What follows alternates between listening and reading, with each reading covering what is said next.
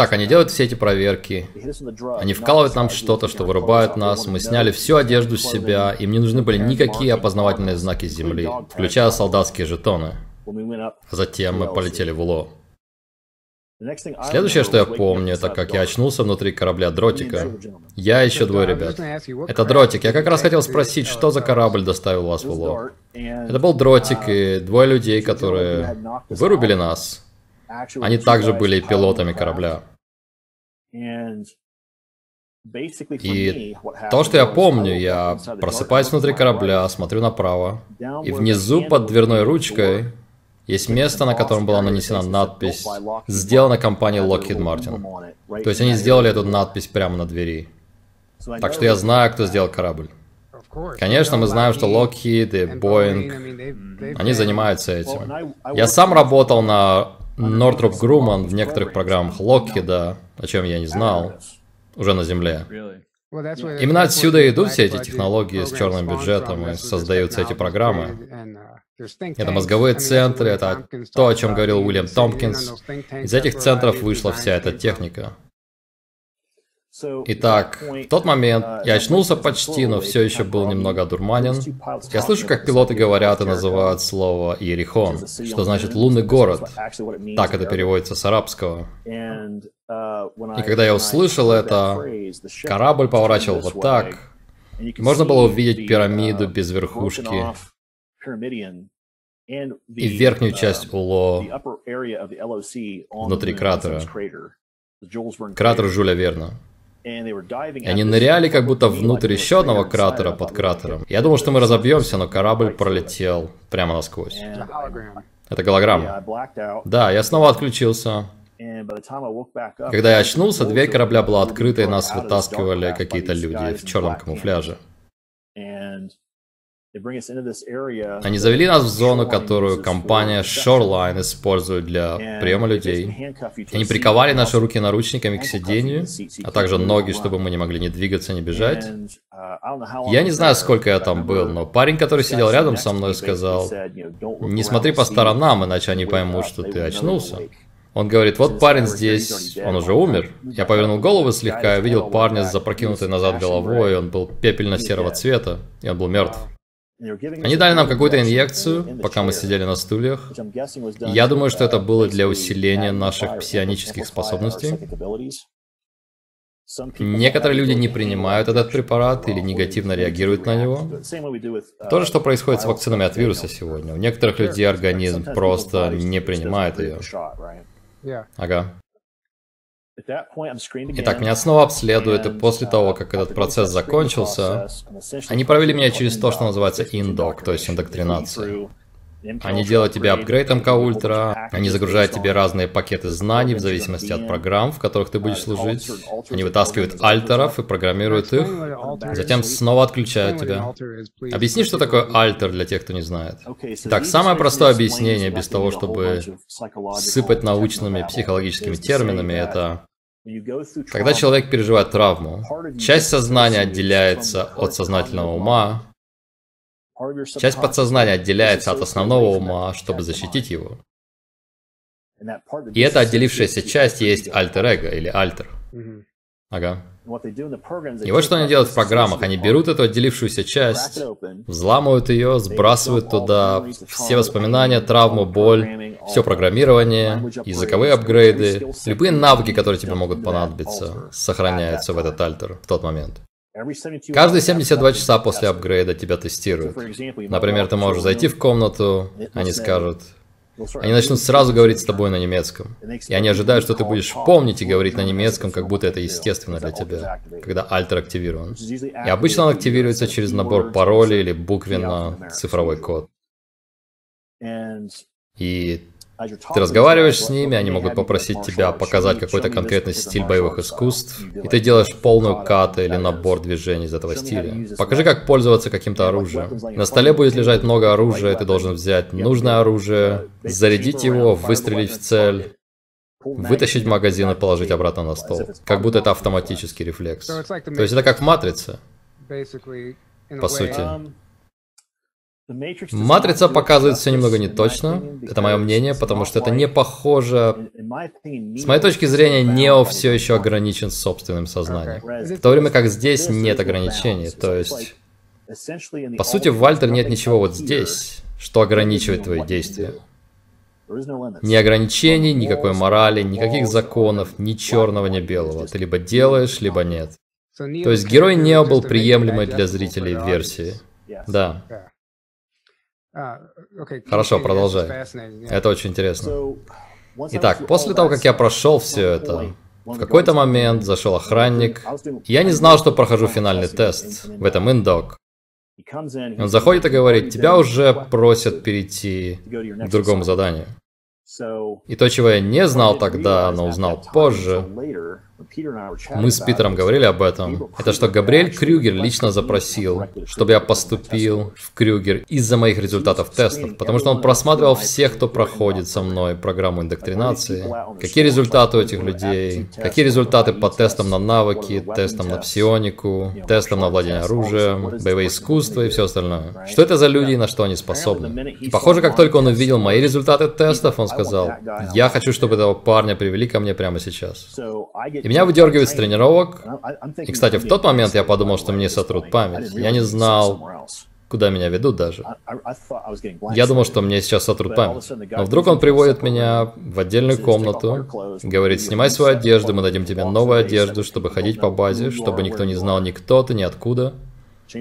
Я переоделся, мы идем. Это, кстати, первый уровень УЛО. Посадочная зона здесь. Офис Shoreline находится сзади за зоной посадки. Они делают индок на том же этаже, чтобы если ты почему-то не пройдешь индок, они могут тут же отправить тебя на землю и стереть тебе память, если понятно, о чем я. Да, да. И стирание памяти, я помню, как ты говорил как-то, что оно не действует на 3-5% людей. И ты один из них. И, наверное, все инсайдеры такие. До некоторой степени, да. Да, понятно. И в какой момент нужен был пароль, который тебе дали? Это было во время индок, когда я только очнулся первый раз. Они увидели, как я смотрю по сторонам. Охранники кричат, о, у нас один ожил. Они подбежали ко мне, сняли наручники. Мои ноги все еще спали, я не мог чувствовать ноги еще. Они тащат меня в другую комнату и смеются надо мной, потому что я не могу идти. Бросают меня на металлический стул, снова приковывают меня к нему наручниками, ноги и руки. Я не знаю, сколько часов я там пробыл. Uh, Но там был парень в белом халате, ученого. Я шутя называю их яйцеголовыми. Он заходит и говорит, Окей, мы сделаем тест. У него был карманный протектор с ручками и все дела. Он заходит и говорит, мы сделаем тест. Он говорит, что мне нужно знать? в первые два раза я думаю, какого хрена этот парень от меня хочет? И на третий раз я думаю, погоди, пароль, верно? Пароль, который дал мне капитан. Я сказал ему пароль, и он берет свой планшет, скроллит вниз и вдруг такой, вау, такой, окей, нажимает и говорит, окей, ну что ж.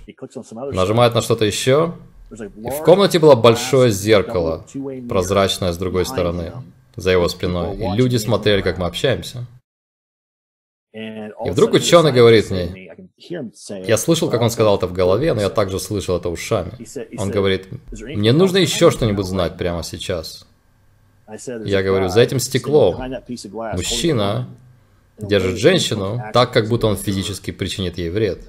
Я сказал имя этого мужчины, потому что я посмотрел на него в отражении стекла и увидел его именной бэдж в отражении стекла с той стороны. И врач такой, чего? И вдруг голос по громкой связи говорит, да, он один из наших, отправляйте его на индок. То есть они наблюдали за тем, что мы делали. Да. Итак, я прошел весь этот процесс индок когда я переоделся там, um, охранник затем провел меня на то, что они называют шестой этаж. То есть верхний этаж с посадочной зоной выглядит как военная база из 50-х годов. Ты спускаешься на шестой этаж и как будто попадаешь в суперсовременный торговый центр если понятно, о чем я. То есть на полу белая плитка, по сторонам красное ковровое покрытие. И во многих главных комнатах также красные ковры. Так, я иду по коридору с этим парнем. Выхожу из лифта, поворачиваю направо, и мы идем через офисную зону до самого конца. И когда мы подходим к двери, по обеим сторонам висят большие постеры. На одном мужчина в черной броне. И, по-моему, у меня есть картинка где-то. Попробую найти ее быстро. То есть внутри, я слышал от Кори Гуда, что внутренняя часть Уло имеет форму колокола. Это верное описание? Да, верно. Ну, я бы сказал, что она скорее между сферой и колоколом, ну да. Итак, на постере броня выглядела примерно вот так. Художник, который нарисовал это, сделал очень хорошую работу. Но возвращаясь к разговору, там висели эти два постера, женщина и мужчина. И внизу было написано, когда вы хотите спрятать все концы и довести все дела до конца, звоните в Крюгер. И это было написано на немецком, кстати. То есть Крюгер это как такая теневая военная группа там внутри СКП. По сути, Крюгер получил задание остановить другую группу под названием «Монарх». Гитлер хотел остановить другую группу под названием «Монарх», потому что «Монарх» начал проникать во многие круги большой элиты. Политические круги, религиозные круги, круги в Голливуде, в кино, в музыке и так далее. Ему также нужны были солдаты, которые не боятся смерти. Ему нужны были солдаты, которых ничего не остановит. И мы слышим истории времен Второй мировой войны. Суперсолдаты-наемники. Да, он хотел, чтобы эти ребята не боялись смерти, и есть истории из Второй мировой, когда союзники замечали, что были солдаты, которых невозможно остановить. Солдаты СС, которых невозможно остановить на поле боя. Это суперсолдаты поколения ноль, кстати. Они программировались и испытывались Крюгером. Итак, первое поколение это те, кто появился после 45 -го года и дальше. Вот когда они появились, первое поколение, после сентября 45 -го года. Но Задача Крюгера была остановить Монарх. В итоге Крюгер стал самостоятельной компанией. Они перевезли все сначала в Антарктиду, затем на Луну, потому что они боялись преследования здесь на Земле. Есть компании вроде Монарха, которые... Они работают совсем по-другому. Я могу часами говорить о Монархе. И поле сирени. Это тот же монарх, который программирует знаменитостей, чтобы делать то, что им нужно? Окей, это та же самая группа. Да. И вот почему мы видим, как люди срываются, находясь на сцене, переживают странные припадки, нервные срывы. Да, понятно. Третья группа, о которой стоит сказать, это Объединенное командование сил обороны, которое также находится под МКК. Каждая база и каждое сооружение в космосе, которое построено межпланетным корпоративным конгломератом, имеет военный гарнизон. Там должна быть служба безопасности и военные в качестве защиты. Задача объединенного командования – обеспечивать защиту через эти гарнизоны на всех базах МКК. Это их работа.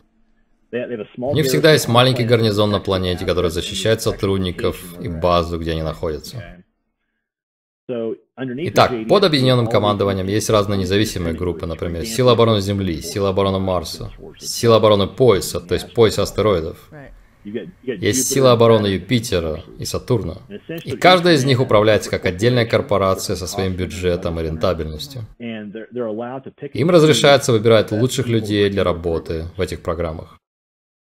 Следующая группа, о которой стоит упомянуть, это разные внешние группы, например, старая организация под названием «Восходящая Красная Звезда», это группа, которая была русская СКП, но в конце концов соединилась с тем, что сейчас называется Альянсом, и группой ВМС «Солнечный Страж». Есть китайская группа Хунлун, или Красный Дракон. У них есть и другие имена, но это интересное название, да.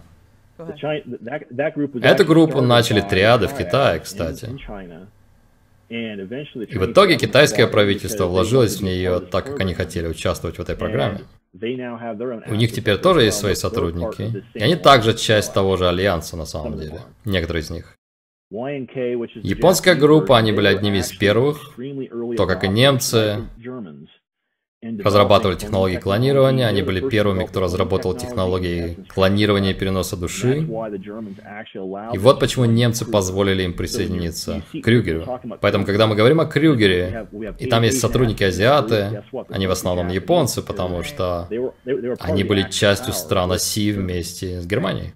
И, конечно, мы имеем Nachtwaffenregier, то есть рев ночного оружия, или темный флот, о котором говорит Кори. Так это переводится, рев ночного оружия? Рев ночного оружия, да.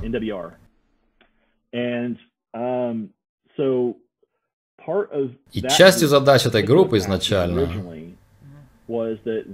заключалась в том, что когда немцы переселились на Марс и Луну, они заключили сделку с Драко, чтобы предоставлять войска сотрудников кораблей и защищать границы, и вести военные конфликты вместе с Драко. Им нужны были наемники для помощи в космосе. И немцы согласились на это. И так появился Нахтваффен, или Темный флот. Да, и еще одна вещь, кстати. Я покажу это зрителям. Это поможет людям, если они захотят выяснить, что происходит. Это сайт, на который uh, Питер и Джессика рекомендуют нам отправлять людей. Это сайт организации ACIO, acio-agency.org. Если пойти в раздел «Глобальные военные корпорации» и нажать на него, Здесь в списке можно увидеть Крюгер как одну из таких компаний. Опять же, я не утверждаю, что время место здесь указано верно. Но я скажу, что в плане того, кто они и чем они занимаются, это очень точно. Ты, кажется, говорил однажды, что есть игра под названием «Край зеркала», которая использует логотип Крюгера? Да. Да, кстати, это правда. Это один из главных постеров, который висит на задней стене, внутри секции Крюгера на базе. И эта девушка, верите или нет, в реальной жизни, это внучка Габриэля Крюгера, Фейт Коннорс. И это изображение из игры? Да, это из игры «Край зеркала катализатор». Это версия игры 2019 года. И там полно такого, кстати, полно раскрытия в этой игре. То есть прямое раскрытие СКП вплоть до конкретного человека. Да. Габриэль Крюгер есть в этой игре, Фейт Коннорс, его внучка, есть в этой игре. Там полно людей из СКП. А что за версия Call of Duty, где есть Кевин Спейси?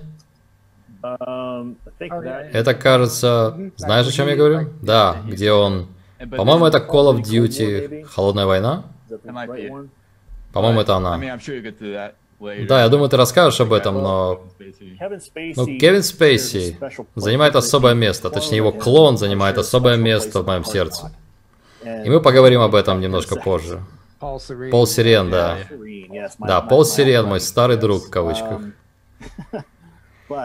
Но возвращаясь к рассказу, я попадаю в офис Крюгер, захожу в дверь. За столом слева у них ресепшн, за ним сидит дочка Габриэля Крюгера, Александрия. И она встает, и этот охранник, пока мы ехали в лифте, все время говорил мне, не облажайся там, мне нравится эта девчонка, она классная. Если ты облажаешься, я сделаю так, что тебе сотрут память, бла-бла-бла. Он прочитал мне целую речь, я такой думаю, да пошел ты. Мы заходим туда, и я вижу, как Александрия встает, и охранник дает ей мой планшет, и вдруг, пока она читает что-то на планшете, Габриэль Крюгер выходит из своего офиса. Выходит вперед и стоит, смотрит прямо на меня. И он подходит и смотрит на планшет, на который смотрит его дочь, и он делает рекомендацию и говорит, отправь его в роту на гумы и в расчет Питера. И что? Окей, okay, я объясню, чтобы люди понимали значение того, что я сказал. Итак, он возвращается в свой офис, и этот парень, которого я называю командир Нагума, и это может быть неверное имя, но так я его помню. Он выходит, и... Uh, я, кстати, встречался с ним здесь и сейчас. У него есть воспоминания о Фейт, потому что его альтер Нагума встречался с Фейт там, в космосе. Он смотрит на планшет и говорит, ни хрена себе, ну и балл у этого парня. А Фейт говорит, да, папа сказал отправить его в твою роту, в отряд Питера. Питер, о котором он говорит, это расчет инсайдера Питера. А, окей. То есть мы с Питером служили вместе в Крюгере какое-то время. Интересно. Вот откуда идет наша связь. То есть мы знаем друг друга на том уровне. Мы служили вместе. Я знаю его голос, я знаю, как он будет реагировать. Псионически я знаю, как он думает. Так происходит, когда вы в одном отряде. Вы все синхронизируетесь, когда работаете вместе. Вы знаете здесь и знаете здесь, что именно будет делать этот человек. Ясно. И поэтому инсайдер Питер сыграл важную роль в свидетельствах множества людей. Итак, Нагума ведет меня в место, которое называется приемником. Первое, что они делают, когда ты поступаешь в крюге, это они помещают тебя в клонированное тело. Это первое, что они делают.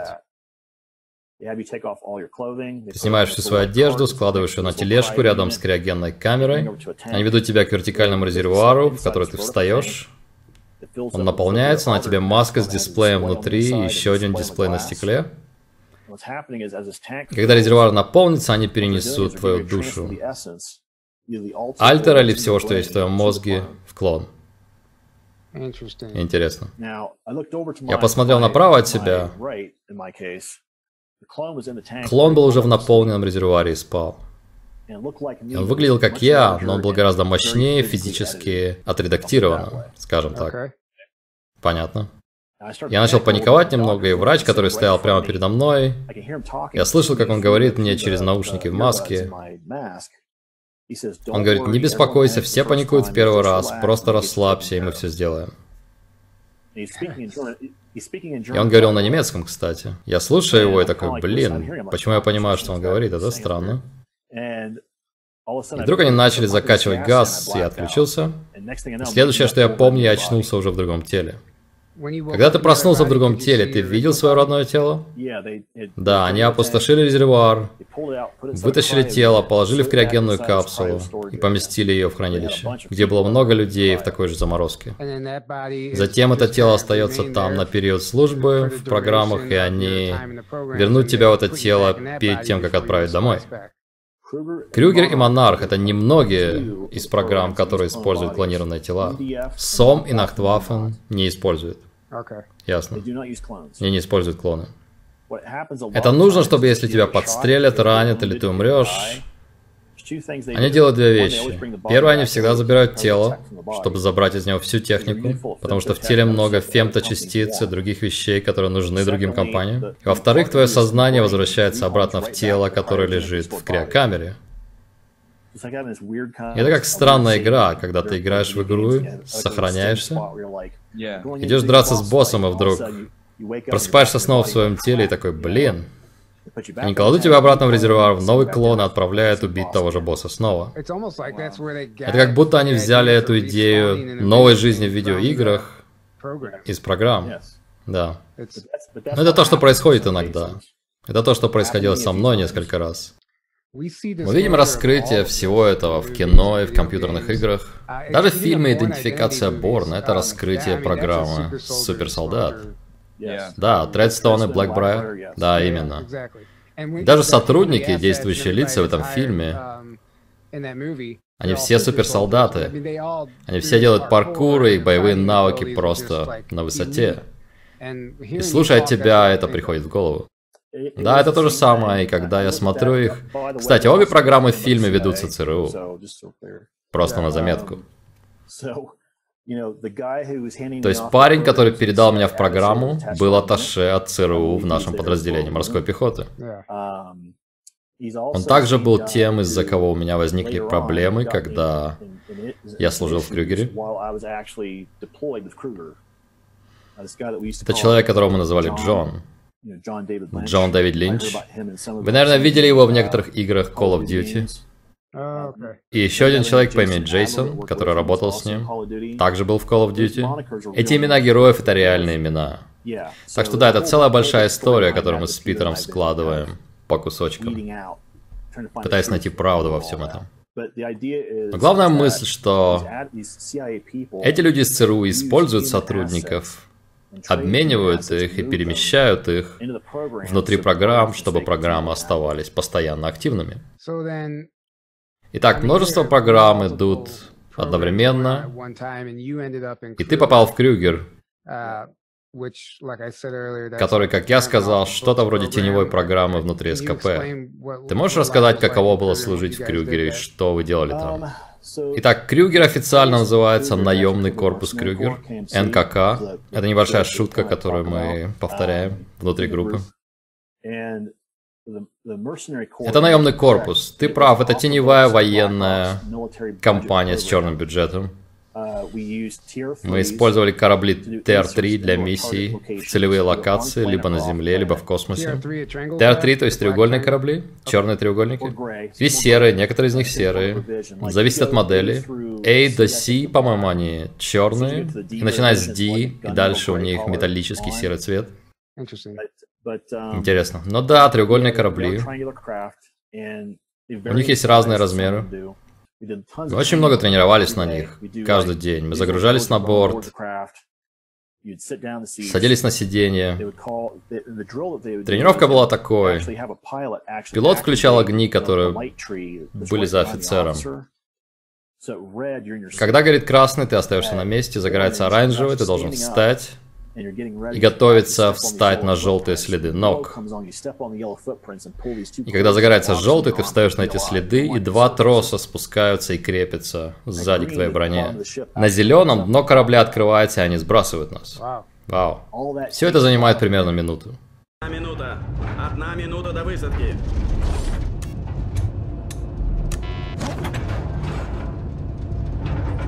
Эй! Эй! Ну что, как мне снять предохранитель на моем оружии? Что? Как мне снять предохранитель на моем... Э, э, о, господи!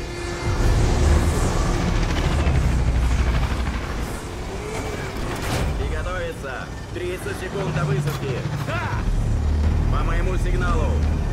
Приготовиться к бою! Активировать тросы! Запомните!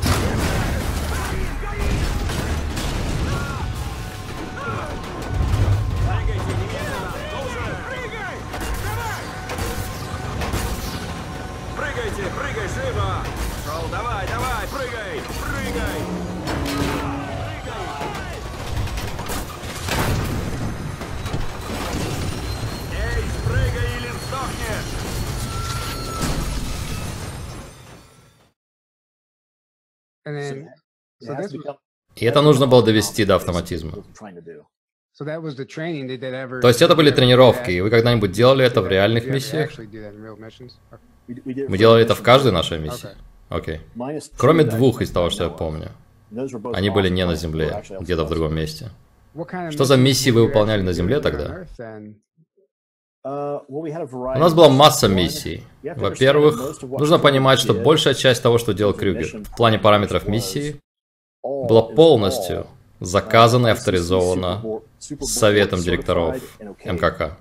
То есть Триумвират, по сути, приходил и говорил, нам нужно, чтобы вы выполнили такую-то миссию. Или содействовали в такой-то миссии. Обычно происходило так, что силы обороны Земли уже разбирались с чем-то, а затем звонили в Крюгер, чтобы заняться той частью, которая должна была пройти без ошибок. Например, есть какие-то инопланетяне на Земле, и мы должны были забрать какую-то технику или разобраться с каким-то сильным противником, с кем обычные ребята из СОС не могли разобраться, потому что у нас были прокачанные тела, у нас были способности суперсолдат, много всего. Так что, ясно. Я помню, ты рассказывал как-то, что они использовали технологию зеркала, чтобы мочь увидеть, что произошло в миссии заранее, чтобы знать в точности, что вам нужно для этой миссии. Если кто-то будет ранен, вы знали, какое медоборудование взять с собой. Да, это очень интересно. Да, есть люди, которые это делали.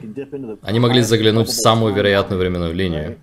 Но это не значит, что все будет происходить именно так. Миссия, после которой я ушел из Крюгер, прошла не так, как сказала нам технология зеркала. Правда? И отсюда мы знаем, что человек из ЦРУ, который, по сути, кинул нас всех, он принял решение прямо во время миссии, уже в процессе, из-за которого я, Питер и другие люди были либо ранены, либо уволились, либо погибли. Правда? Да. Но до того это просто было бум-бум, вы просто знали, что вам делать, вошли и вышли, без усилий, то есть. Я бы сказал, что три основные темы всегда были связаны с нашими миссиями. Я выполнил больше 60 миссий в Крюгере. То есть три темы, которыми мы постоянно занимались, это первое это устройство Мебиус, и это технология манипуляции нашей коллективной творческой энергии, которая была разработана еще до нас, И группа Мебиус захватила ее и начала пользоваться ей. И нашей задачей было найти эти устройства и деактивировать их. То есть, например, я расскажу об этом минуту. Задумайтесь о всем хаосе, который происходит на Ближнем Востоке уже много лет. Дело в том, что группы инопланетян и Мебиус размещали эти устройства в горячих точках. И они влияли на всех в определенном радиусе действия. Вот почему там постоянно возникают войны, или арабская весна, или все эти исламские террористы и группы в Европе, например, или то, что произошло в России с Чечней и проблемами, которые у них были там.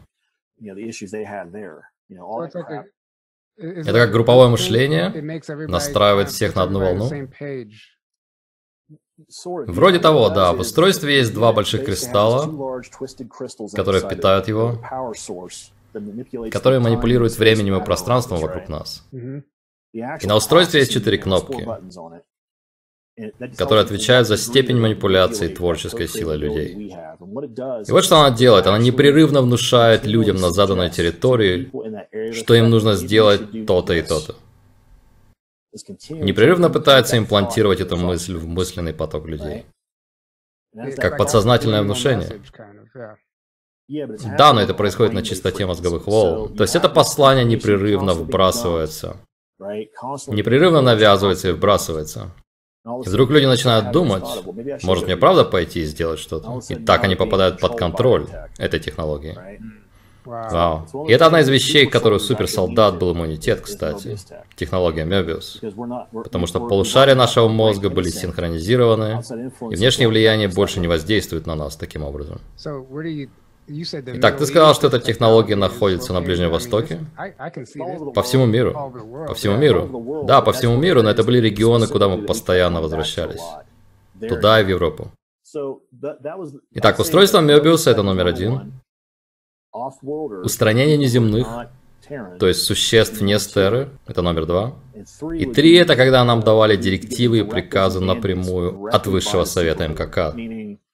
То есть, одна из миссий, о которой я говорил, когда я убил клон Пола Сирена, это была миссия, которую Триумвират напрямую приказал нам выполнить. Мы не могли отказаться. Нам, по сути, сказали, что мы обязаны, без вариантов, и веселитесь. И Продолжай. То есть это были обычные три вида миссий, в которых участвовали люди из Крюгера. И Крюгер обычно нанимался за деньги, чтобы выполнять подобные миссии.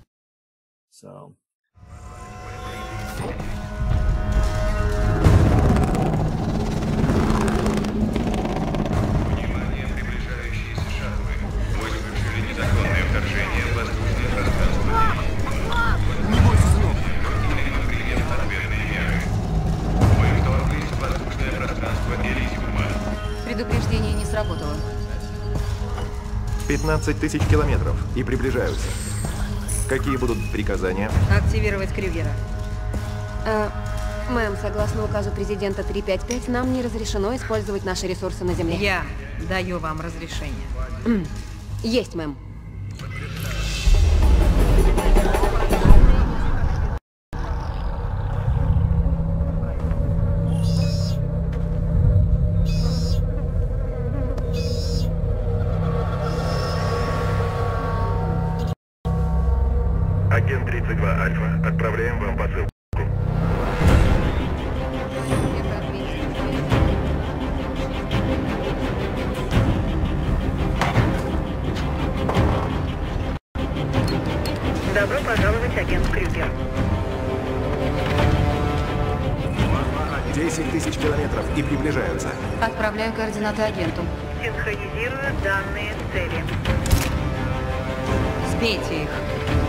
Зеленый свет 21Б. Зеленый свет.